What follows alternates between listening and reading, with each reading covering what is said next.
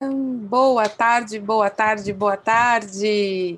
Iniciando mais uma live, mais um encontro com vocês.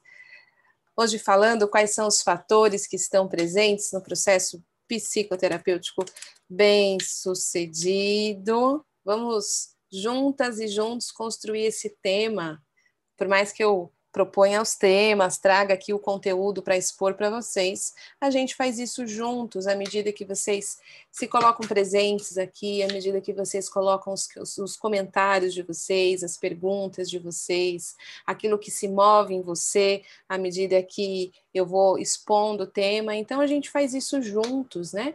É sempre um encontro de, de, de inteligências que compõem uma outra inteligência a partir do encontro. Então, é muito importante para mim que vocês estejam aqui, que vocês comentem, que vocês perguntem, que vocês se movam.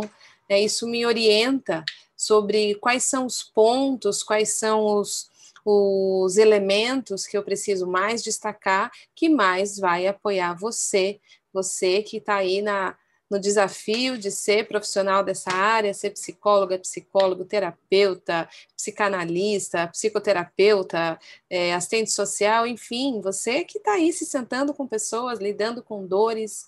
E eu sei, e eu sei que uma das coisas que a gente sempre quer é oferecer para as pessoas que a gente está trabalhando, as pessoas que, para, que a gente está oferecendo o nosso serviço, que nós estamos atendendo, que processo seja bem sucedido, que a pessoa consiga mudar aquilo que ela veio buscar, que ela consiga transformar a dor que ela veio cuidar, ou o comportamento, ou a emoção, enfim. E é muito difícil quando a gente, de alguma maneira, sente que não consegue oferecer isso.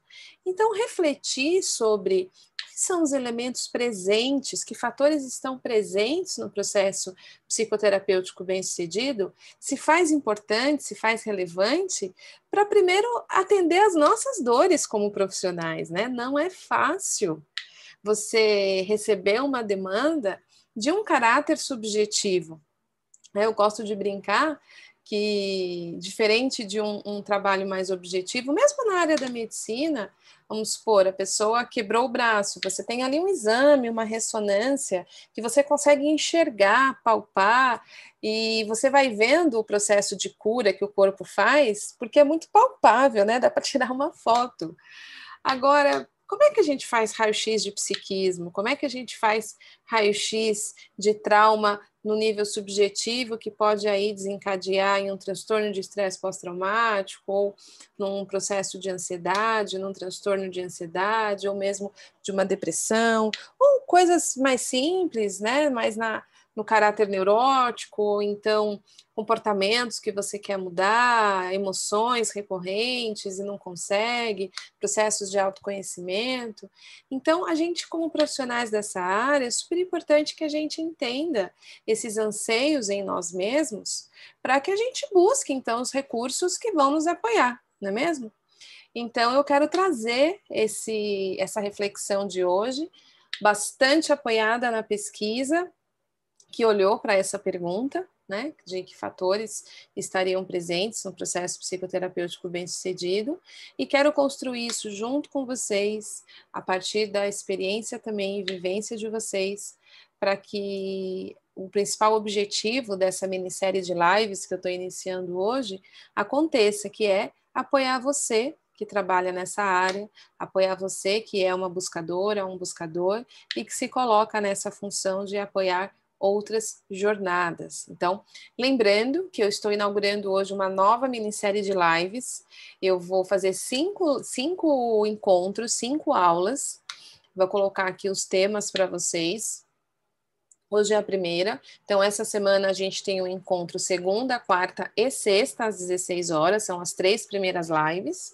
E na semana que vem, na segunda e na quarta, mais duas lives, cinco lives ao todo, é, isso tudo aquecendo para o workshop que vai ao ar em 30 de novembro, que é o workshop online gratuito é, chamado A Resposta Está no Corpo.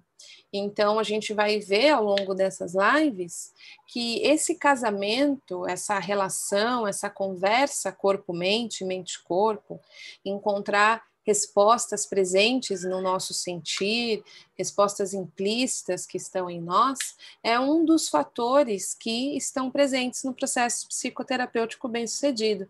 Por isso que esse é o nome que, digamos, batiza essa minissérie de lives e é nosso primeiro encontro. Então, eu quero falar sobre a pesquisa, eu quero falar sobre a inteligência corporal, é, sobre a sabedoria corporal, na verdade, quero falar sobre como, como acessar essa fonte, quero trazer alguns exemplos, né? Para depois a gente ir construindo as outras aulas sobre por que, que a gente se afastou dessa inteligência, de que maneira existe uma divisão mente e corpo, uma guerra entre o que a gente pensa e o que a gente sente.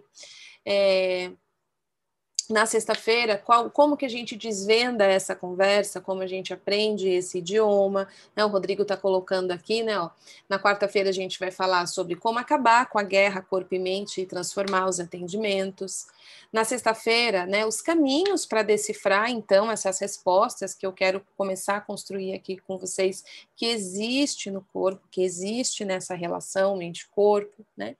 Na outra segunda-feira, o que é a fala do corpo, né, o que que ela pode revelar, o que que é isso, como é que isso se manifesta, né? E nas, na outra quarta-feira, a gente finaliza então falando exatamente sobre o método que nos ajuda a encontrar essa fala do corpo, esse idioma que o mundo interno fala, a compreender essa fala que vem do corpo, que é a focalização. Então, essa é a nossa jornada. Então, já coloca aí na agenda, já se organiza, né? Sempre às 16 horas, vem aqui assistir. Eu sei que fica aqui disponível, vocês podem assistir, mas a sua presença, você ser movida, ser movido, poder perguntar, ter a sua resposta, a sua pergunta respondida aqui ao vivo, né? A gente poder se ver realmente sempre é mais profundo e mais produtivo. Então, venha, se prepare e se inscreva para o workshop. O Rodrigo também vai deixar o link aqui para vocês porque você pode se inscrever já para assistir o workshop que vai no dia 30 de novembro ao ar, que é o workshop A Resposta Está no Corpo, certo? Então, tá recheado o nosso cardápio, tá muito legal e eu realmente tenho a intenção que o que eu vou trazer aqui possa apoiar você profundamente na sua busca e naquilo que facilita o seu processo de ser um profissional, uma profissional da área do desenvolvimento humano, tá certo? Então vamos lá, mais uns boa tardes aqui. Boa tarde, Rosana, Ana Paula Gonzalez Quinte, Ana Maria Trevisan, Antônio, Rodrigo, boa tarde, Denise. É... Fico feliz, Ana Maria, que as lives estão ajudando de coração. Essa é a principal é, esse é o principal objetivo e a principal função, né? Que nesse encontro a gente possa se apoiar e crescer juntos e juntas. Simone, Solange, Ruth, boa tarde. Eliana, querida, boa tarde. Ana Laura Boaventura, boa tarde. Bé Strinker, Maria, boa tarde. E lembrando sempre, se você tá, gostou do tema, gostou do, do da nossa agenda aqui, do nosso cardápio, já coloca o seu likezinho, compartilha e vamos então falar da, dos fatores psicoterapêuticos, os fatores presentes no processo psicoterapêutico bem-sucedido. Para a gente falar sobre isso, é super importante que a gente contextualize, né? É, é muito importante que a gente compreenda que existem perguntas sendo feitas no mundo há bastante tempo e pessoas se debruçando na busca de encontrar respostas para essas perguntas, que tem sempre a orientação de facilitar a nossa experiência na vida, né? Então, é, colocar que existe o que, que é um processo psicoterapêutico bem-sucedido, né? O que, que determina um processo psicoterapêutico bem-sucedido? Será que é possível responder isso? Então, eu quero que esteja claro que essa essa reflexão de hoje está muito dentro das perguntas que o Dr. Eugene Gendlin se fez no processo, é, ele era um, um, filósofo que se perguntava né, como que a gente encontra o conhecimento, como a gente pensa o pensamento, e ele se debruçou sobre isso junto com, é, liderando uma pesquisa de larga escala nos anos 60, em parceria com o Carl Rogers, né? O Carl Rogers aí, que desenvolveu uma das forças da psicologia, abordagem centrada na pessoa. Então, essa reflexão está muito dentro desse conceito e desse contexto né? Porque o que, que determina o processo psicoterapêutico dentro, o bem-sucedido dentro desse contexto, né, que a gente pode chamar de bem-sucedido, é o processo que proporcionou mudança. É o processo que proporcionou para a pessoa ela, ela realmente conseguir sair do estado em que ela se encontrava no início do processo terapêutico para um outro estado, né? onde ela não ficasse um ano, dois anos falando sobre aquele problema, tendo clareza sobre aquele problema, mas não necessariamente conseguindo dar um passo para além daquela temática. Então, essa, esse era um fator de mudança é, muito. O fator mudança era um fator muito importante a, a ser observado dentro do processo. Né? Tanto que no, num, num dos livros que eu trouxe aqui para apresentar para vocês, que é esse livro aqui, ele está em inglês, é um dos, dos, dos grandes, um dos best-sellers da Anne Weiser Cornell, chama Focusing in Clinical Practice, que é Focusing na prática clínica, a essência da mudança, né? A essência da mudança. Infelizmente, esse livro não tem em português, não tem tradução, né? Então, quando o Eudine é, descobriu, é, através da pesquisa dele, quais fatores estavam presentes no processo psicoterapêutico bem-sucedido, e eu vou falar o que, que ele descobriu, ele quis criar um método que apoiasse as pessoas a acessar esses fatores, e ele criou grupos para facilitar, e o nome desses grupos que ele criou se chamava Change. Então, change quer dizer mudança. Então, você vê aí a palavra mudança, né? Próximo passo, orientado para o próximo passo, sempre presente nesse fator de observação. Então, eu quero trazer aqui para vocês sobre essa questão da pesquisa, primeiro falando sobre a focalização, né? Que como ela é definida. De novo, a palavra mudança, essa é uma tradução do professor José Carlos Messias, que diz assim: focalização é uma mudança terapêutica baseada no trabalho de Eugene Jenkins, aplicada em uma configuração grupal ou individual. Então, a focalização ela é descrita como um processo essencial na mudança terapêutica. Na focalização, uma pessoa silenciosamente tenta discriminar a sensação corporalmente sentida de uma situação ou problema. Quando alguém atenta para essa, essa sensação sentida e pergunta o que, que há nisso, o que, que há nessa sensação, então palavras, imagens emergem disso. E essa, essa pessoa elabora uma série de questões internas, ou que a Anna Weiser Cornell vai chamar de convites, e espera para uma simbolização que possa vir diretamente dessa experiência. E a partir disso, diversos passos como esses vão provocando uma mudança de sensação, que o Eugene depois chamou de felt shift. E o que estava fechado, obscuro, se abre e muda. E essa mudança de sensação concreta e corporal consiste num processo positivo de mudança de personalidade. Então, a focalização, ela está conceitualmente relacionada com a variável nível experiencial, que também é bastante presente na abordagem centrada na pessoa, sobre a qual muita pesquisa tem sido feita. A alta experienciação correlaciona-se positivamente com resultados bem-sucedidos em psicoterapia. E a focalização é um processo de alta experienciação. Então, o que, que tudo isso quer dizer? Quando o Dr. Eudine se debruçou sobre encontrar o, quais eram os elementos, o que, que as pessoas faziam dentro do processo psicoterapêutico, o que, que acontecia dentro do, do processo? Será que era possível mensurar, identificar, seja na fala do terapeuta, seja na fala do cliente, o que está presente no processo que nos deu uma luz sobre por que, que há pessoas que têm essa, esse processo de mudança bem sucedido e outras que ficam tempos dentro daquela temática e nada, entre aspas, acontece, né?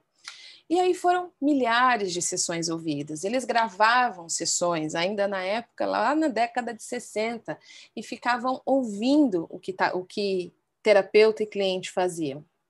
E o que eles descobriram, à medida que eles foram separando os grupos de sessões, através das escalas de experienciação e identificando o que acontecia, é que havia uma habilidade, um ato interno presente no processo é, bem sucedido, que toda vez que esse ato aparecia logo no primeiro ou no, na segunda sessão, lá na frente essa pessoa estaria no grupo dos processos bem sucedidos.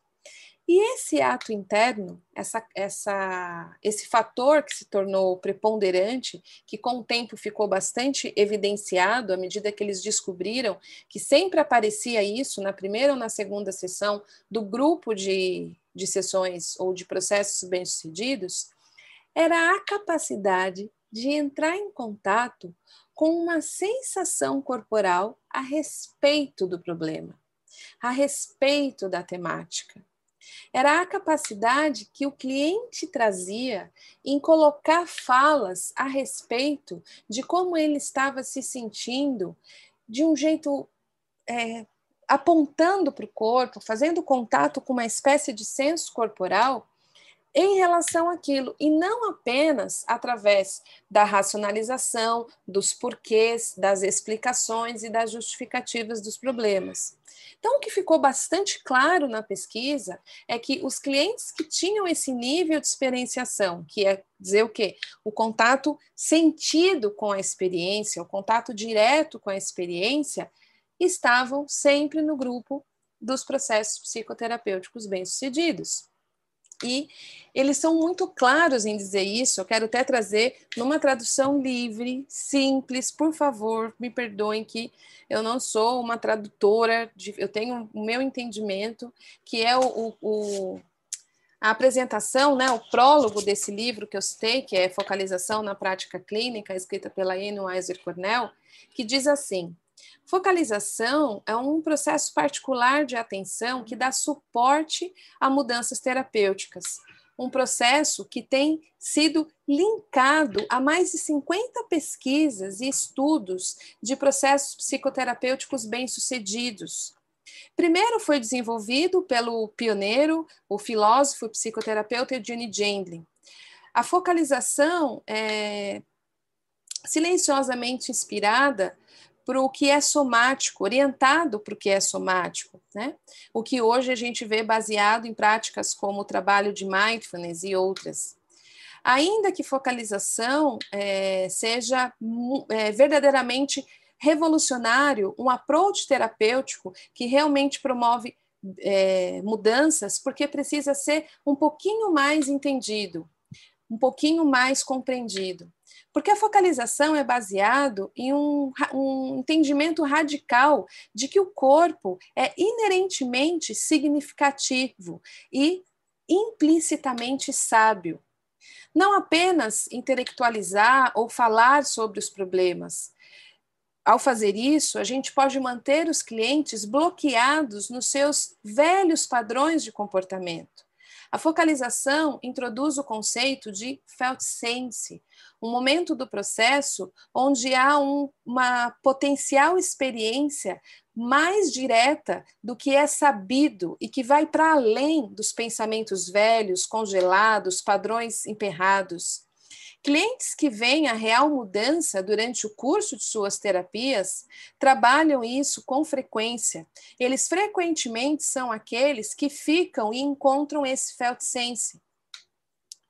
Mas agora nós podemos ajudá-los a fazer isso, porque isso já não é tão óbvio. Então, o que, ela diz aqui? Na apresentação que a focalização ela é revolucionária porque ela, ela, ela traz para a gente esse senso corporal a partir de uma perspectiva de um corpo sábio, de um corpo que sabe a direção, de um corpo que tem uma inteligência implícita e que aqueles clientes ou aquelas pessoas que vão buscar as respostas presentes nesse implícito ou nesse corpo sábio são aqueles clientes que estão linkados a esses mais de 50 estudos que demonstram demonstram que essa atitude ou esse nível de experienciação direta está diretamente relacionado, diretamente conectado aos processos psicoterapêuticos bem-sucedidos.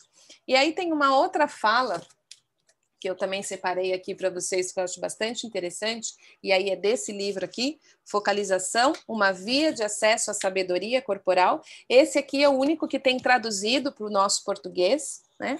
Esse é o único que tem traduzido para o nosso português que é do Eugene Gendlin esse. Esse é o grande best-seller do Eugene Gendlin, quando ele trouxe para o mundo a focalização.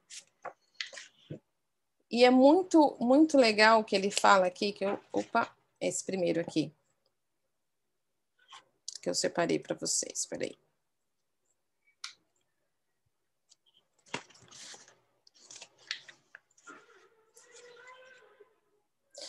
Ele diz assim: o inconsciente é o corpo. Hoje, a ênfase no corpo como fonte de informação e inovação e inovação não é novidade. Porém, nem todos sabem exatamente como utilizar essa fonte. Instruções bem elaboradas e comprovadas para se ter acesso direto ao conhecimento corporal e as novas etapas provenientes deste conhecimento somente agora podem ser conhecidas e conseguidas na comunidade de focalização. Então, ele também fala assim: cadê? Uh, é isso, é. Atualmente, as pessoas se encontram mais ou menos distantes dessa fonte corporal. Digo aos terapeutas: quando seus clientes transmitirem algo importante, coloque a mão entre a sua barriga e o peito e pergunte a eles: se você prestar atenção neste ponto, o que ocorre no seu, no seu corpo? A terapia com pacientes que já estão mais próximos dessa fonte se aprofundará de imediato. Os outros perguntarão: o que você quer dizer com isso? E aí ele ensina como que você pode entrar em contato com o que ele deu o nome de felt sense, quando ele faz esse convite de entrar em contato com o corpo. A primeira coisa ao fazer isso é que existe uma espécie de sensação corporal que influencia profundamente a vida de cada um e pode ajudar a atingir os objetivos pessoais. Deu-se tão pouca atenção a essa forma de percepção que não existem palavras prontas para descrevê-la, de modo que tive que criar um termo, felt sense. A segunda é que o felt sense se altera se você abordá-lo da maneira correta e muda até mesmo quando você entra em contato com ele. Quando seu seu felt sense de determinada situação muda, você muda. Portanto, sua vida muda. Analisaremos então as afirmações mais detalhadamente. Aí ele vai explicar o que é felt sense e eu também vou trazer um outro exemplo aqui para vocês. Então, Vamos trazer esse conceito de felt sense e a importância dele. O que, que a pesquisa determinou? O que, que a pesquisa descobriu? Que essa habilidade de entrar em contato com o que ele chamou de felt sense, que numa tradução livre é percepção sentida, assim como a Anne Weiser Cornell nesse livro descreve também, e ela cita as pesquisas, a escala de experienciação, o contato direto com o corpo, o corpo como um, um, um saber sábio, a sabedoria implícita que existe no corpo.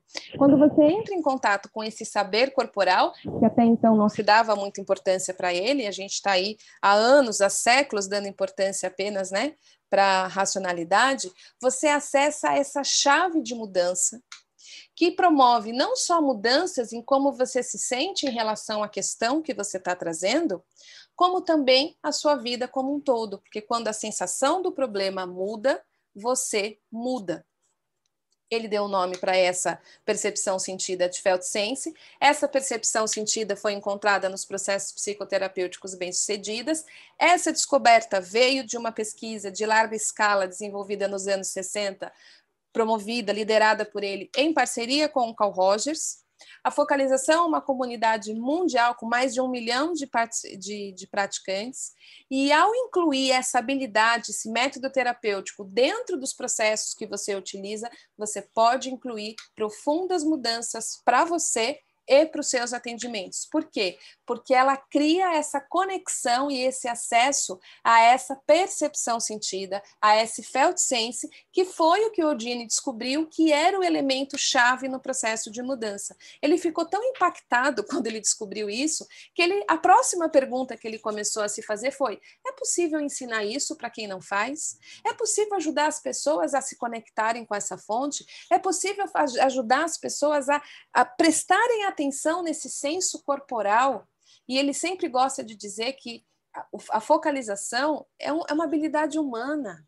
Esse saber corporal está disponível para todo mundo, ele simplesmente criou as placas, inclusive pelo nosso afastamento da sabedoria corporal que nós vivemos nos últimos é, séculos, devido a uma valorização exagerada da nossa inteligência racional, né? Penso, logo existo, em detrimento a esse saber corporal implícito que nós carregamos e tão assim radicalmente defendido por Eudine, dizendo inclusive que o inconsciente é o corpo. Então, Aqui eu quero primeiro fazer a minha pescagem com vocês, se a gente está juntos, que eu quero ler alguns exemplos com vocês, fazer um pouquinho de exercício, porque eu para que o que eu estou dizendo tenha mais corpo e mais clareza da importância de levar atenção para esse sentir em relação à questão, para essa sabedoria corporal implícita, para que a gente possa então acessar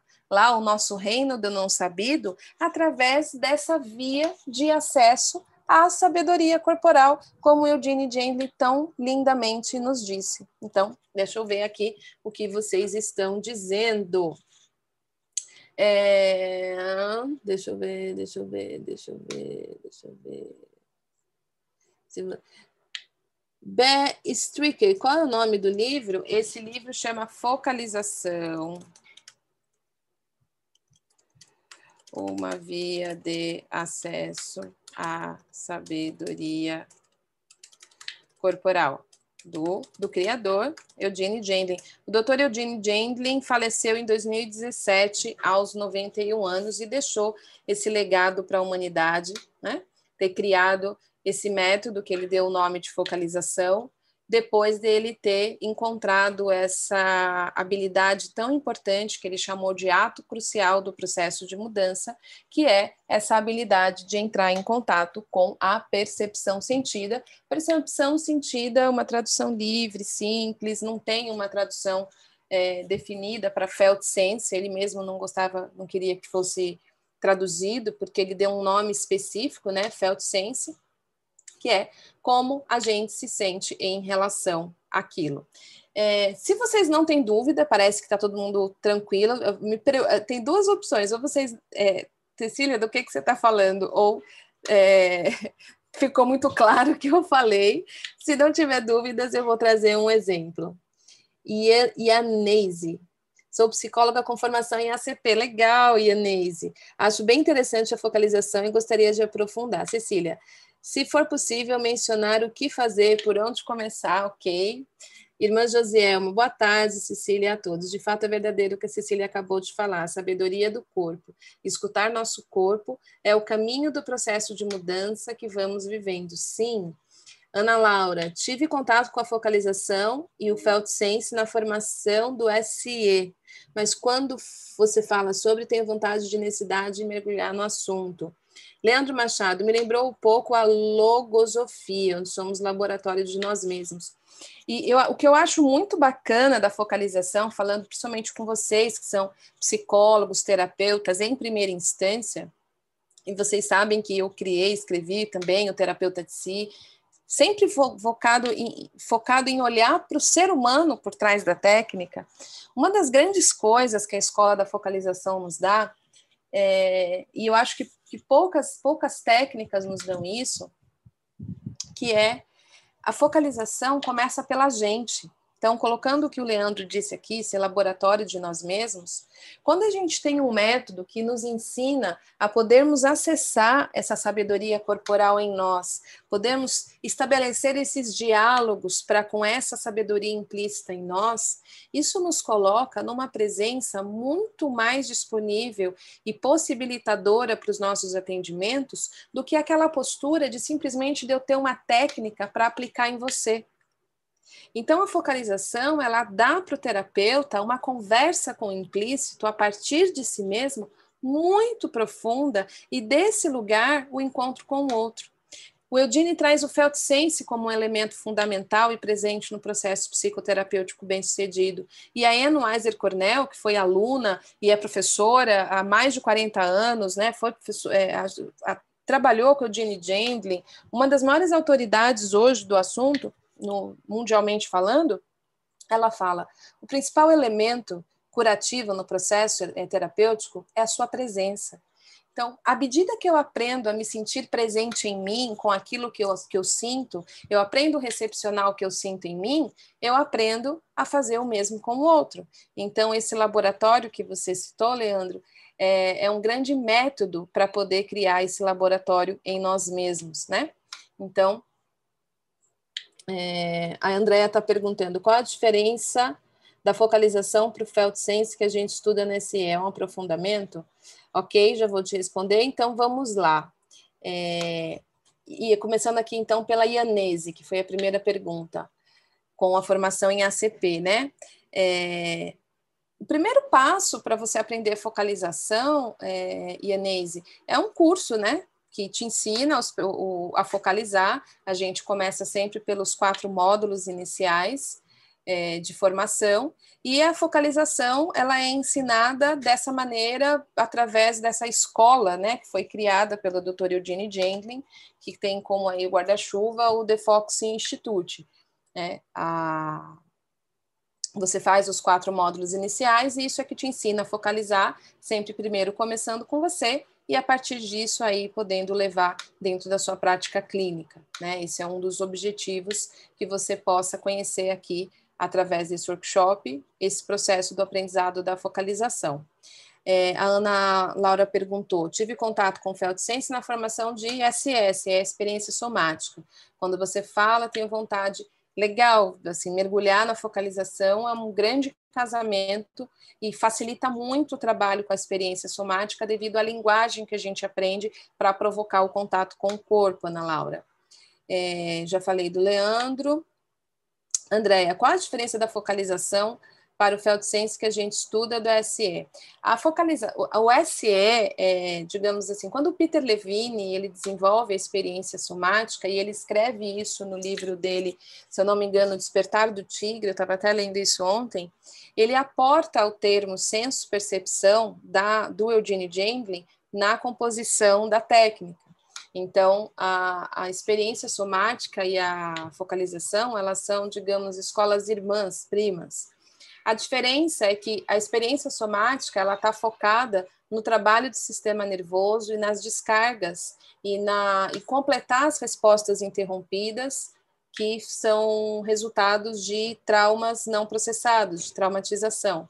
Então, a, a, focaliza, a, a experiência somática, até pelo fato do seu criador, Dr. Peter Levine, ser um neurocientista e ter estudado etologia e todas as escolas anteriores que compõem a experiência somática, ele vai focar nesse caminho da fisiologia é, para completar essas respostas interrompidas.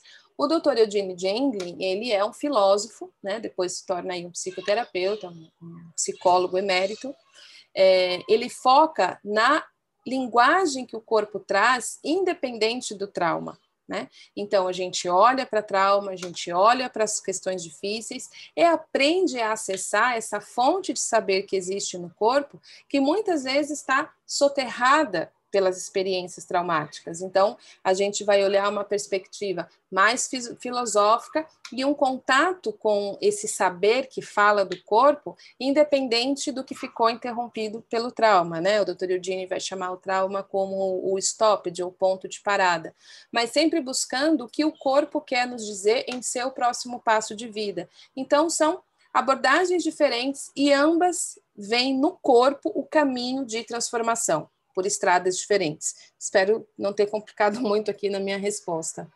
É, em caso de enfermidades físicas, a focalização pode ajudar? Sim, Vanusa, porque as enfermidades físicas, em outra instância, não são só falas do corpo, são gritos do corpo né? São, são falas mais altas para que algo que está acontecendo lá dentro possa ser visto, principalmente se forem enfermidades psicossomáticas.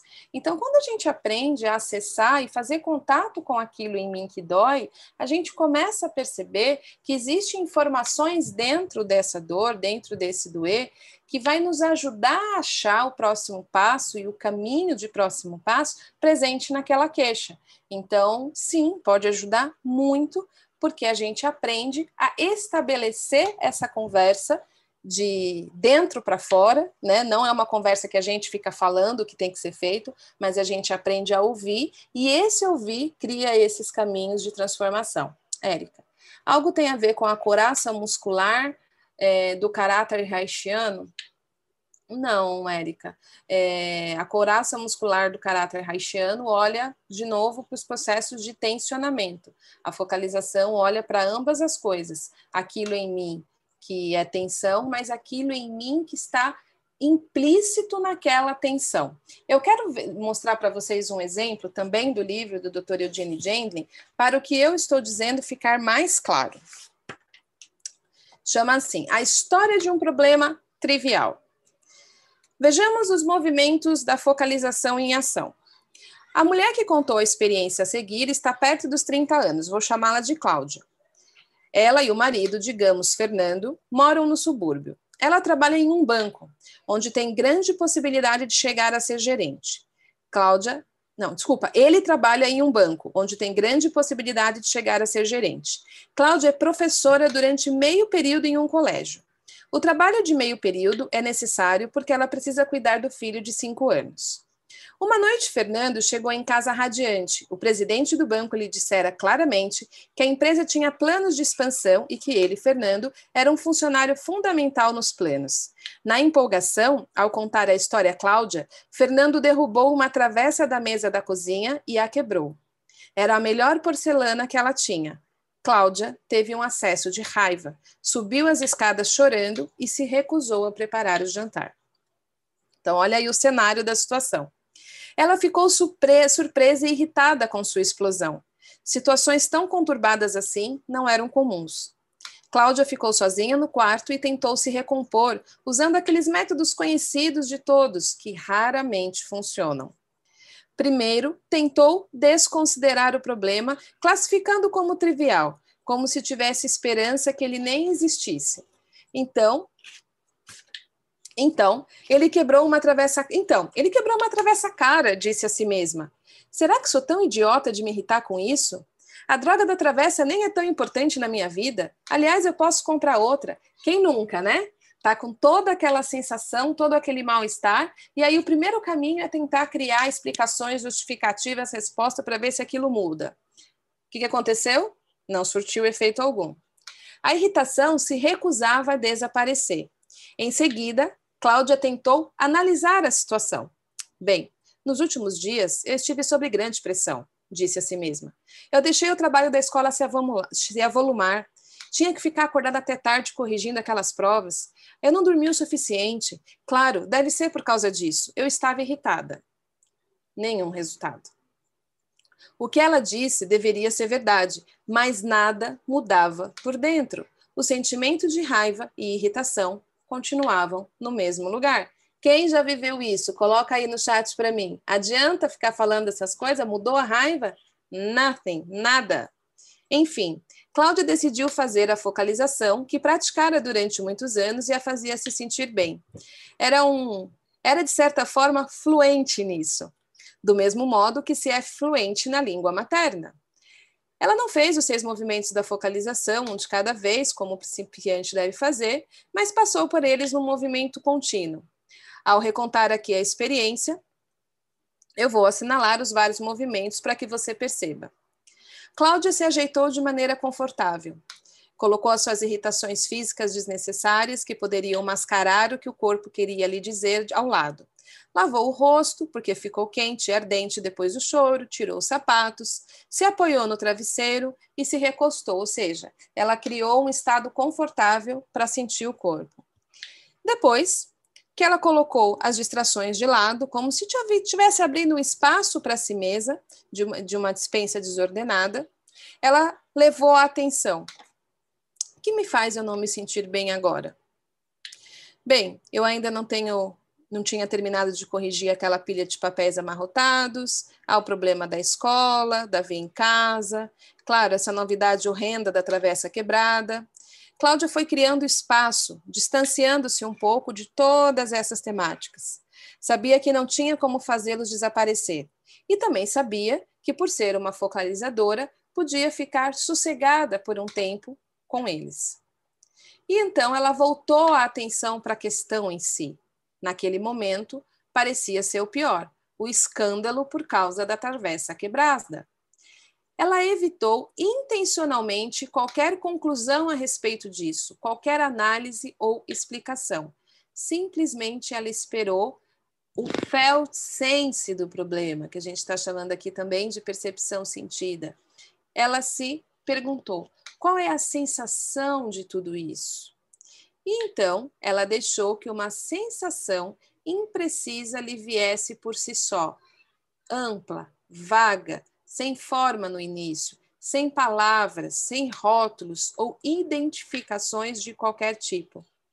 Cláudia não se impacientou com a falta de forma, não exigiu que isso se identificasse, não tentou impor uma identificação do tipo: ah, é isso, essa sensação deve ser tarará, ela realmente deixou essa sensação existir por um tempo, talvez por um minuto. E com delicadeza, ela se perguntou qual era a característica dessa sensação. Esperou até que essa sensação, felt sense, desse um nome a si mesmo ou surgisse uma imagem que condissesse com ele. Ou seja, ela esperou a fala do corpo a respeito daquilo e ela parou de tentar explicar de cima para baixo o que ela estava sentindo. Mais uma vez, ela, tem, ela evitou analisar, evitou repreender-se, evitou as pressuposições e deduções. Ela queria que a resposta viesse da própria sensação e não das informações confusas da mente. Assim, uma palavra, uma frase ou uma imagem que se ajustasse com precisão pudesse se encaixar no felt E aí então ela perguntou: o que é o, o de pior nisso? E a sensação respondeu: a raiva do Fernando. Outra pergunta: por causa da travessa quebrada? A resposta sem palavras: não, a travessa não tem nada com isso. A raiva é pelo ar exultante, pelo modo que ele transmite confiança. Nisso, a sensação mudou. A mudança interna foi inconfundível. Cláudia recebeu a mudança por, por inteiro e percebeu, por vezes seguidas, sentir isso ocorrer no corpo. Quando o corpo parou de mudar, ela prosseguiu e voltou para o felt sense, né, para sentir de novo o problema modificado no seu corpo. A exultação dele, o senso de confiança. Qual é a sensação disso? E de novo ela não tentou impor palavras e aguardou o que vinha. E surgiu a palavra inveja, invejosa. Cláudia cotejou a palavra invejosa em relação à sensação invejosa. Invejosa seria a palavra certa. É, é como isso se sente, é a sensação disso. O felt sense é a palavra aparentemente combinável, combinavam, mas não perfeitamente. Pareceu que o felt sense disse: não é exatamente inveja.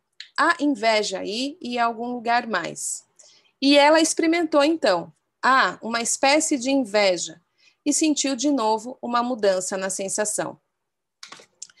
Ela deixou a pergunta, checou de novo com o sense e disse: E o que é isso? Essa espécie de inveja. E aguardou. E, a, e aí veio a resposta: espécie de inveja, uma sensação de ser passada para trás. Ah, e aí veio uma sensação ampla de alívio. O corpo de Cláudia lhe dizia que ela estava infeliz com o fato de que a sua carreira estava sem perspectiva, deixada para trás.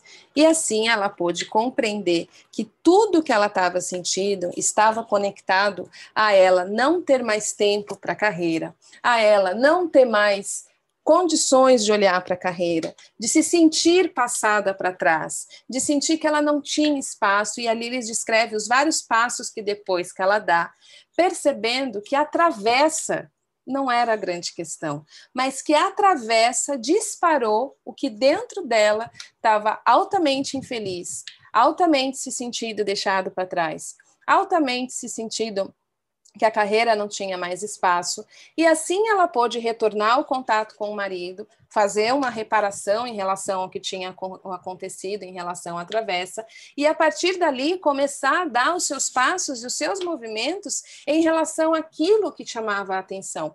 Então, esse é um dos exemplos do que, que é entrar em contato com a senso-percepção, com o felt sense de uma questão, de como o corpo está tentando comunicar o que está lá no implícito e que muitas vezes a gente está lá sentindo o desconforto e a gente não consegue compreender o que exatamente aquele desconforto nos quer nos dizer. Tem uma frase célebre do Eugene Gendlin, que é a frase que ele diz assim: Todo sentimento ruim é energia potencial direcionada a um caminho mais certo de ser se você dá espaço para ele movimentar-se em direção ao que é certo. Então, o que, que a gente viu no exemplo que eu dei da Cláudia? Quando ela pôde dar atenção, dar espaço para aquela irritação, para todo aquele desconforto que ela estava sentindo pela explosão da travessa quebrada, aquele movimento deu seu próximo passo de dizer para ela o que realmente estava sendo deixado de lado, o que realmente estava sendo deixado para trás, o que realmente estava acontecendo dentro dela, a partir dela entrar em contato com esse sentimento ruim que estava sendo sentido, criar explicações, analisar, colo tentar colocar palavras de cima para baixo não mudava a irritação dela. Quando ela pôde ouvir a partir da experiência sentida, usando o método da focalização, ela encontrou a resposta que habitava dentro daquela experiência sentida. Tá ficando mais claro agora para vocês com esse exemplo? Vocês estão entendendo o que eu quero dizer? É, deixa eu ver o que vocês estão colocando. Quem nunca, Miriam, né? O tempo todo, Leandro. Ai, gente, é muito legal essa troca com vocês. Deixa eu ver aqui. É... O tempo todo, quem nunca, por várias vezes, muitas vezes, não adianta, eu já. Em outras palavras, puxou o, gali, o gatilho, ou melhor, disparou. Bem, Cecília, o exemplo da Cláudia foi excelente. Legal, ou seja, Deixa eu ver o que o Leandro falando. De toda forma, preciso ter domínio de conceitos para sabermos dar nome do que sentimos e assim entender o processo. Na verdade, é, Leandro, a gente precisa primeiro aprender a fazer as fases com o que a gente sente.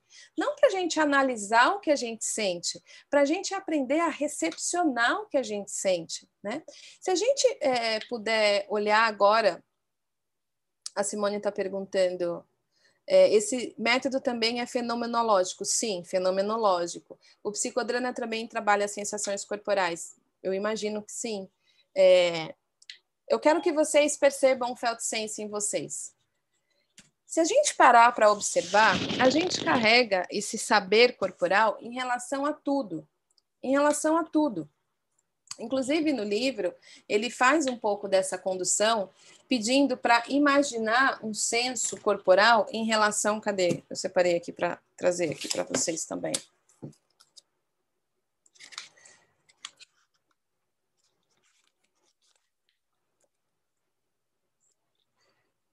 Ele, ele, ele dá uns passos aqui para você sentir esse felt sense em relação a uma pessoa. Bom, depois eu separo aqui para vocês. Ele fala assim: imagina duas pessoas significativas da sua vida. Ah, Rosana está escrevendo. O conceito está claro, mas não consegui entender como essa pessoa chegou tão fácil a concluir não era travessa, porque ela era uma focalizadora experiente. Ela sabia focalizar. Então, o exemplo que eu citei aqui para vocês, desse exemplo que está no livro, a Cláudia, que é um nome fictício, era uma focalizadora experiente. Ela já sabia focalizar. Por isso que ela chegou no problema de maneira tão simples. Mas vocês mesmos, eu gostaria que vocês entendessem um pouquinho do Felt Sense. Imagina agora duas pessoas significativas da sua vida, né? Duas pessoas significativas. Pode ser uma amiga e um pai, uma mãe e um marido, duas pessoas significativas. Traz a mente agora. Deixa vir e, e toma um tempo para notar como o seu corpo se sente em relação a cada uma delas. Qual que é a percepção sentida, por exemplo, em relação à pessoa A, que é todo um resumo, um senso em relação a essa pessoa, e depois em relação à pessoa B. E nota que você não vai descrever essa pessoa dizendo, ah, essa pessoa tem um metro e não sei quanto, tem cabelo de tal cor.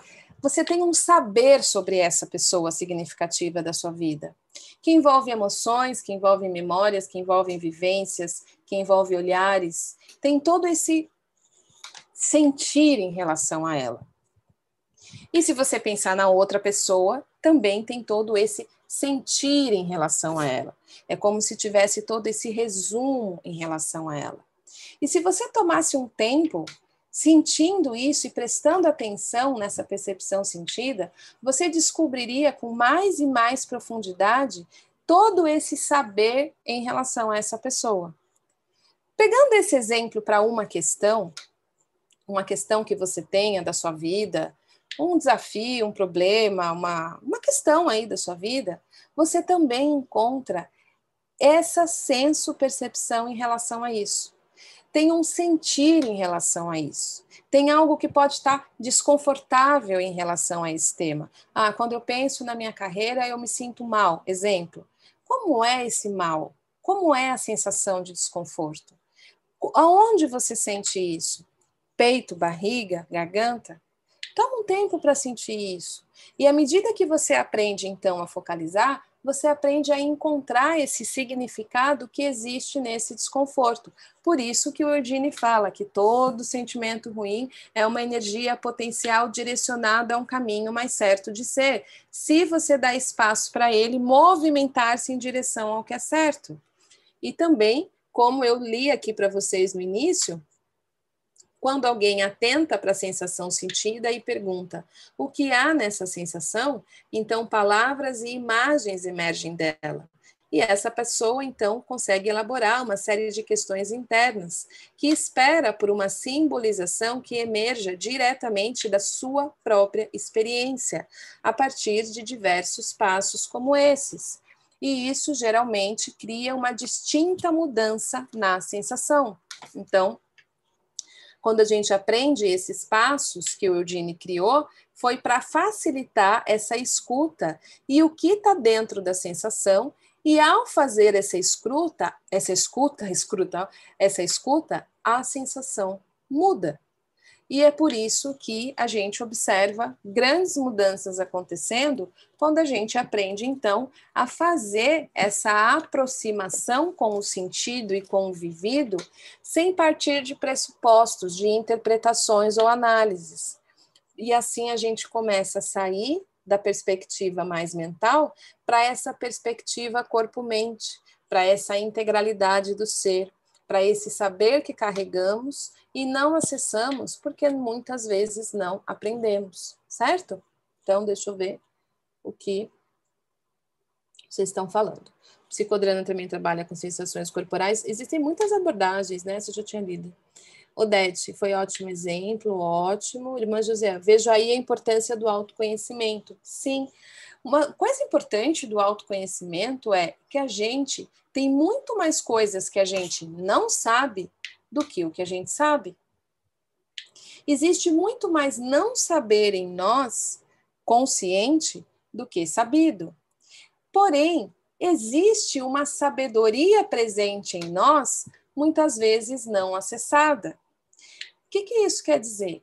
Quando eu tenho algo em mim se sentindo mal em relação a determinado problema, se eu partir do pressuposto que eu já sei por que, que eu estou me sentindo mal, teoricamente, o que eu já sei deveria fazer aquele sentir-se mal mudar. Eu já sei que é por causa disso, por que, que eu ainda estou me sentindo mal? Então, isso está nos dizendo que o que eu sei a respeito do que eu estou me sentindo mal não é suficiente para que aquilo dê um próximo passo. Então, tem algo que eu não sei. E eu só vou saber se eu der a chance para aquilo em mim me dizer. Mas eu só vou aprender a saber o que aquilo em mim tem a dizer Primeiro, se eu prestar atenção no que eu sinto através das minhas sensações sentidas, ou seja, prestar atenção no meu corpo e não apenas no que eu penso sobre aquilo.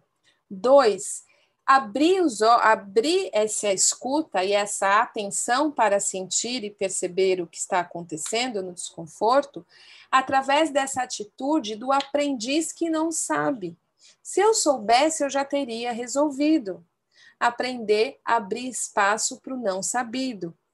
E três, ao encontrar isso que fala, perceber a mudança corporal sentida. É tudo isso que a gente aprende com o método da focalização, respondendo um pouquinho até do que acho que a Adriana ou Andréia tinha perguntado como fazer, né?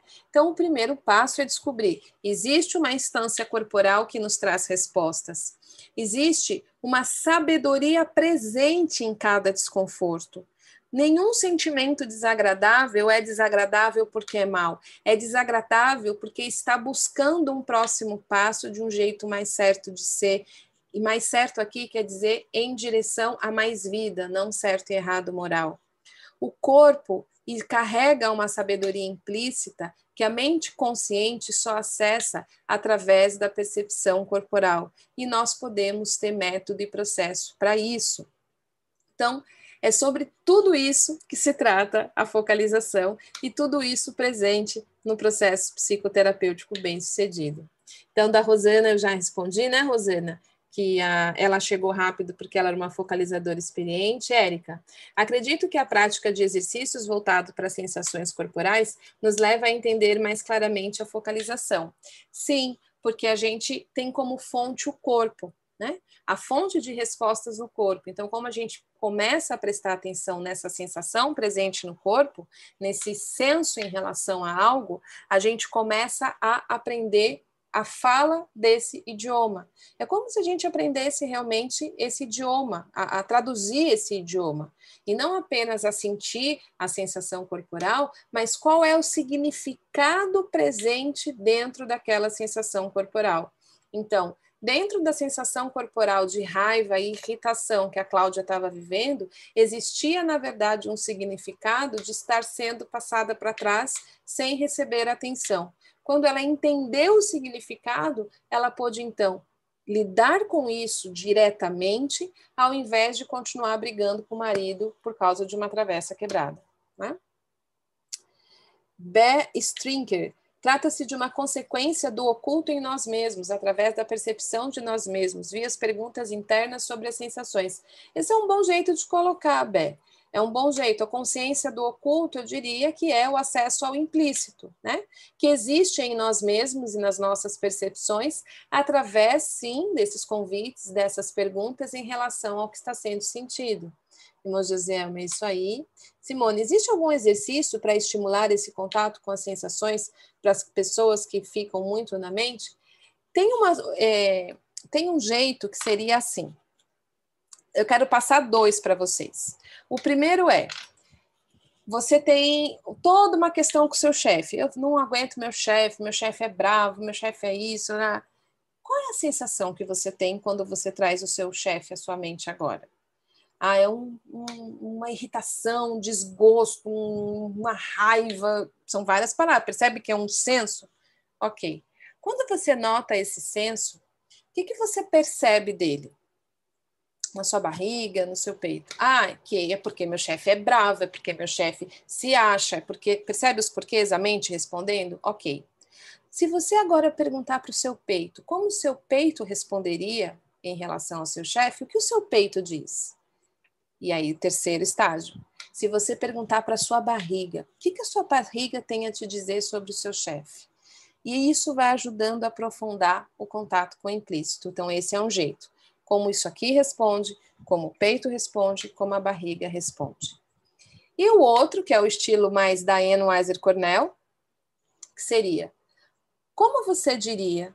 Todos vocês façam isso agora. Pega aí uma questão sua, por exemplo, você é brava com o seu trabalho, ou você se sentindo muito ansiosa, ou você achando que você não faz nada direito, alguma coisa aí difícil em relação a você.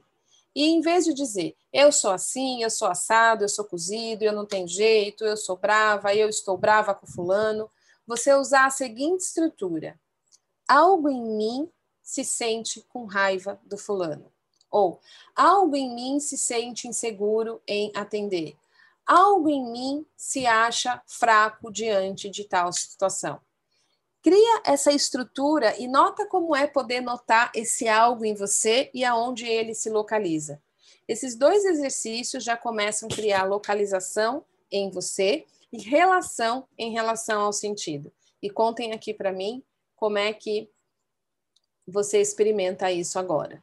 Então, essas são duas formas, dois exercícios, atendendo aqui ao pedido da Simone, que já criam essa elaboração, essa capacidade de fazer contato com aquilo que a gente sente. Miriam, é... a diferença entre o que é o implícito e o explícito e o implícito, sim, Miriam, é ver no corpo como um computador biológico e ir desvendando com tranquilidade e atenção focada na escuta do corpo. Perfeito, Miriam. E esse termo que você colocou, computador biológico, é usado pelo Eudine como uma citação. Eu acho que eu não vou lembrar agora em que página. Ah, ele coloca assim, ó. Ward Halstead, meu colega de Universidade de Chicago, passou a vida inteira estudando a inteligência biológica. Ele formulou muitos testes para investigar como o corpo diferencia as coisas, o tempo, os ritmos, os arranjos espaciais, as impressões de outras pessoas, os rostos. Quando ele leu meu livro sobre o Felt Sense, Hasselt referiu-se a ele com a sua expressão computador biológico. O corpo executa, em fração de segundo, centenas de milhares de operações cognitivas. Então, corroborando o que a Miriam trouxe, está aqui no livro Computador Biológico, aí de um outro estudioso citado pelo Eugene Gendre no livro. Ana Laura, ou eu que o diga sobre autoconhecimento no terapeuta de si. E digo mais, é incrivelmente avassalador e literalmente curador. Ah, que linda, Ana, fico feliz. E nos traz essa percepção. Diana, quero fazer esse workshop, amando. Vamos juntos, gente. Hoje é só a primeira aula. No Yoga Nidra, final da aula do yoga, vamos relaxando cada parte do corpo, dos pés à cabeça, ficando bem relaxadas no final. Gosto de fazer uma tela mental. Legal isso que você escreveu, Marisa. Porque às vezes a gente acha que a focalização é o ato de relaxar e só sentir as sensações corporais de maneira que o corpo vai relaxando. Mas não é isso. A focalização é poder sentir o que nós estamos sentindo, da maneira que estamos sentindo. E ao fazer contato com o que estamos sentindo, da maneira como estamos sentindo, mesmo que seja desconfortável, ao aquilo se sentir ouvido, aquilo muda por si mesmo. Eu não preciso relaxar para sentir o que eu sinto. Eu posso estar tensa, brava e dizer para minha tensão e para minha brabeza: eu estou sentindo essa brabeza agora, eu estou sentindo essa tensão, eu estou permitindo que isso possa me dizer o que isso precisa. Como eu posso estar com isso? O que está deixando você tão brava? Tem algo aí que você quer que eu saiba? E quando aquilo se revela, a atenção muda. É isso que, resumidamente, o Eudine está dizendo, que eu li para vocês da tradução do Dr. João Messias, que a Anne Weiser Cornell, e nesse livro, que assim, esse aqui só para quem lê inglês, né, da Anne, ela fala também da pesquisa por trás da focalização, né, determinados a descobrir é, o que na relação, no processo terapeuta-cliente, correlaciona-se com, é, com, mudanças terapêuticas e, em particular, se o cliente progresse, progride através dos, estrado, dos estágios de experienciação durante o processo terapêutico, é, como isso acontece? Então, liderado por Eudine, é, foram gravadas milhares de sessões onde pôde se escutar o que estava presente. E aqui ela fala, né? E o que estava presente é a fala do corpo. Então, está aqui nesse livro, na focalização, na prática clínica, quando a gente encontra ou possibilita essa habilidade dentro do nosso processo terapêutico, grandes portas de mudanças aparecem. Mas eu vou dizer para vocês, primeiro pro terapeuta, primeiro pro psicólogo. Não adianta a gente querer fazer a tradução do idioma do corpo do outro se eu também tenho corpo e não converso com o meu. Sabe aquela coisa do professor que dá aula de inglês, mas não sabe falar inglês? Vocês já viram isso? Tem um monte, né? É a mesma coisa. Se o terapeuta, o psicólogo profissional quer aprender a conversar com o implícito no outro, ele precisa primeiro aprender a conversar com o implícito em si. Por isso que a focalização começa pela gente. E é muito legal quando a gente aprende a fazer essa escuta do que a gente sente, recepcionar o que a gente sente, ouvir as respostas que existem no nosso corpo, porque a gente se sente seguro em apoiar outra pessoa a ouvir. Isso já vai atuar diretamente na sensação de síndrome de impostor, insegurança, ansiedade. O Eudine fala muito. Você acha mesmo que você sabe mais? Falava, né? Ele faleceu. Você acha mesmo que você sabe mais do problema do seu cliente do que ele mesmo? Ele que mora lá. Então, a nossa tarefa é ajudar o cliente a acessar essas respostas que, ele já, que já está implicitamente residente no corpo dele. Isso nos deixa com um atendimento muito mais tranquilos, porque a gente sabe o que a gente precisa fazer para facilitar o processo, que é diferente da gente ter que ter respostas em relação ao que a pessoa vai fazer na vida dela. Se a Cláudia fosse a nossa cliente contando a história da travessa, chegando no consultório, imagina se a gente tivesse que achar uma explicação do porquê que ela teve um ataque de fúria, de raiva, porque a travessa quebrou. Não é muito mais fácil a gente apoiar ela a acessar a sensação que já está presente e disponível no corpo dela, ajudar ela a ouvir essa sensação e ela descobrir o que realmente aconteceu? Não é muito mais simples? E realmente mais efetivo, promovendo então um processo bem sucedido dentro do processo de autoconhecimento da cliente Cláudia? Agora, a gente só consegue fazer isso se a gente também sabe o que está por trás das nossos ataques de fúria quando a gente quebra as travessas por aí. Se a gente não sabe ouvir o que acontece com a gente, a gente não consegue ajudar outras pessoas a fazer isso, não é mesmo? Então, é muito mais simples quando a gente entende que o cliente sabe muito mais do problema dele do que eu, que a minha tarefa é ajudar ele a ouvir. Não é mais, mais, mais fácil? Eu acho, depois que eu aprendi a focalização, minha vida ficou bem mais simples.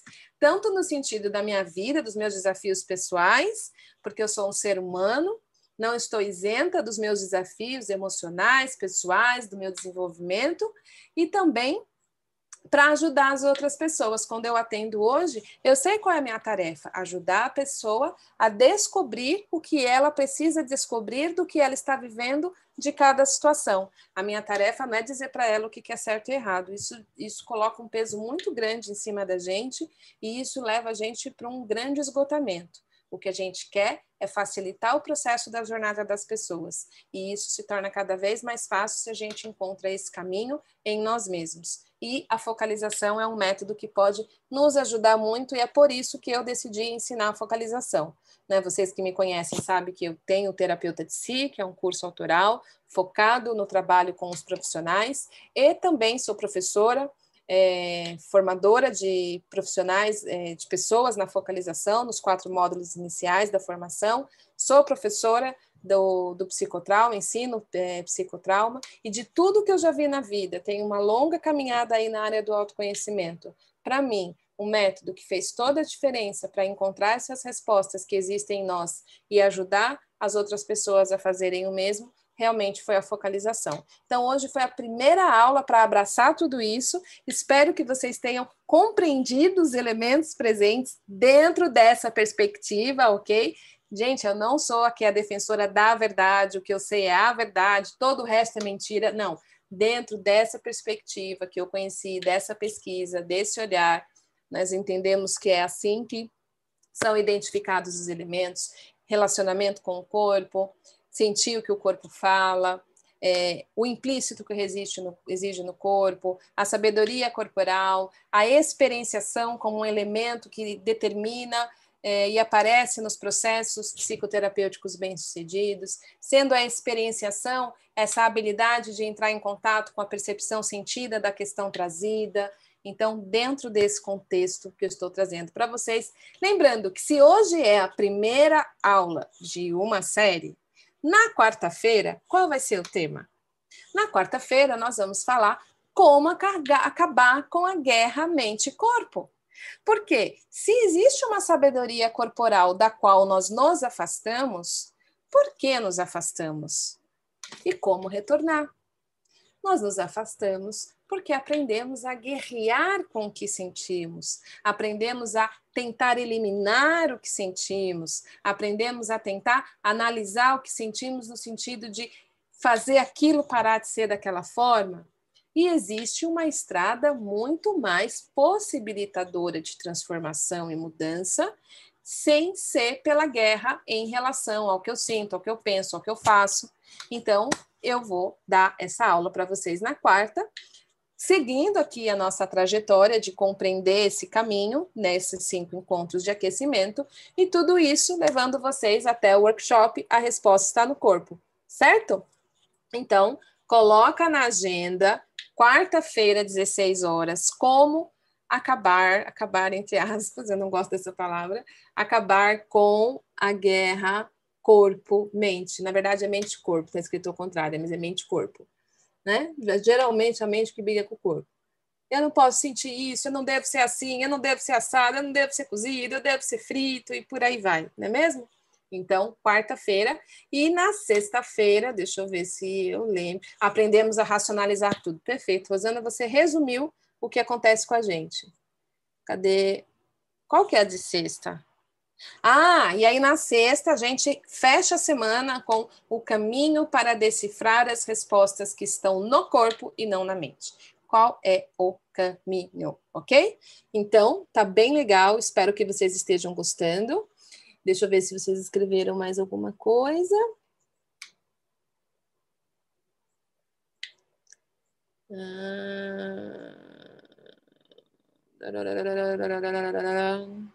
Eu falei do yoga, Miriam, que legal, estou amando, Eudine e você, gratidão.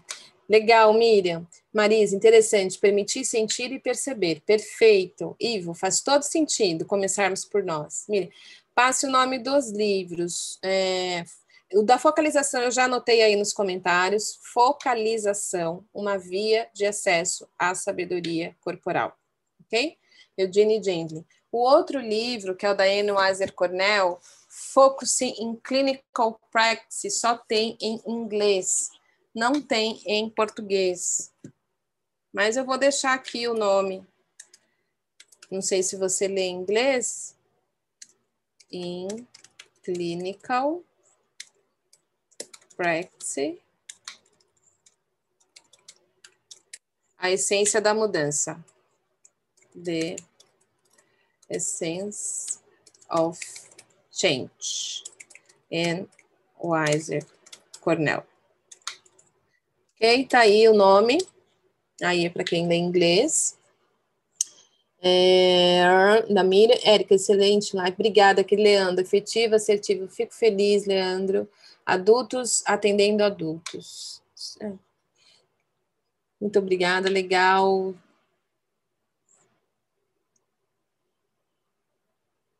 A boa pergunta que a Marisa Cecília, diante de um ataque de nervos, conseguimos sentir neste momento o corpo? Aí é que está o método e o processo, Marisa. Se você tentar sentir o ataque de nervos, você vai ficar mais nervosa.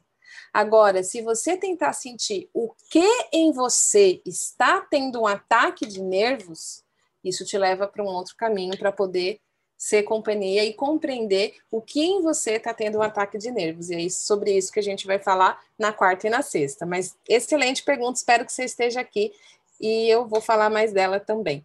Sempre atendo, fico feliz, Simone.